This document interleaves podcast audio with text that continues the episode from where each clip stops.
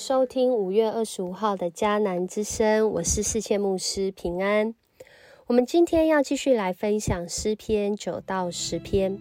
诗篇九到十篇，信靠上主的人，信靠上主的人会领受到什么样的祝福呢？诗篇第十篇十七到十八节，RPG 祷告的经文说：“上主啊，你要垂听穷苦人的祈求，你要赐勇气给他们，你要替被欺压的人和孤儿伸冤，使必守的人不再妄施恐吓。信靠上主的人，在那个看来是穷苦人的环境，看来是许多被欺压。”和孤儿的环境当中，他仍然相信上主，他必掌权。上主他垂听祷告，并且上主赐给人有勇气来面对。信靠上主的人是天真无知的相信而已吗？信靠上主的人不是这样子的哦，是在即使人生的各样战役中。仍然对上主的公义掌权有认识的相信，在二次世界大战的时候，我们都知道世界当时的局势诡谲多变，许多的地方战乱、贫穷，甚至是污染。然而在那样的情况当中，好多的人真的是不知道该怎么做决定，因为我们都知道这时候是非公义。难分啊！但是，一位美国清教徒神学家，他用他的祷告来帮助当时的人，在那个很难分辨，甚至二者好像居于领先的时刻，他用这短短的祷告词，安慰了、鼓励了当时许多的人。而这样的单张后来被印出来，还发送在军队当中。他的祷告词是这样说的：“我的上帝，请赐我宁静，去接受我不能改变的一切；赐我勇气去改变我能改变的一切，并赐我智慧去分辨两者的不同。”我们真的是看见在世上许多的时刻，我们想的跟真实所面对的很不一样。就像今天的这一篇，啊，第九到第十篇，其实，在希伯来文的原文，它是一首离合诗，也就是字母诗。第九篇到第十篇都是按着希伯来文的字母排到呃一整句话的句首，然后按着字母这样排下来。所以，对当时的读者来说，应该是一首很。优美，而且是很有韵律的呃诗词，但对今天翻译成中文的我们来说，我们比较能够理解的是它的意思，它的文字趣味，可能要学会希伯来文才会。不过也因此，我们知道这两首诗篇，如果真是一首原来是一首诗篇的话，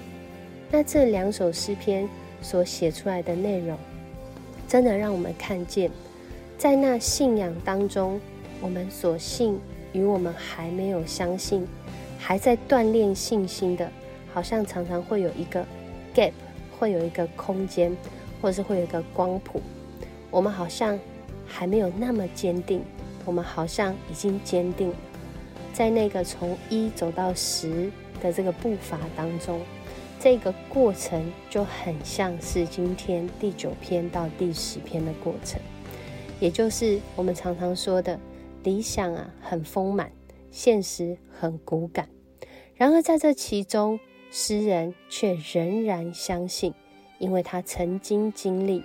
面对现在险恶的环境，仍然能够相信，因为过去就像第九篇所说的，那在那个。哦，黑暗当中，在那个不义当中，在那个仇敌跟异族的攻击当中，诗人真实经历到上主坐在宝座上施行公义的审判，这样子的一个形象，他替啊诗人来申冤，而且维护了诗人的权益，而且是按着公义哦。也就是说，不论是外族人，是本族人，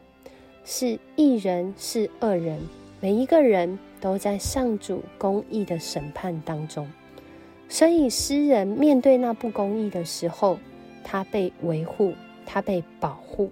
他也在这里继续祷告。过去他是这样经验的，所以他献上感谢，他献上赞美称赞，他看见上主一切美好的作为，一切奇妙的作为，他深深的知道上主的公义能够掌权，并且祈求现在继续来掌权，因为面对到邪恶的人，邪恶的人不过就是匕首的人。这一些没有办法跟永远公义的主来做比较，他们面对到他就扑倒就灭亡。然而来到第十篇的时候，刚刚是感谢，刚刚是赞美，刚刚是盼望，然而到第十篇的时候，却说到好像被忘记了，因为现实真的很骨感，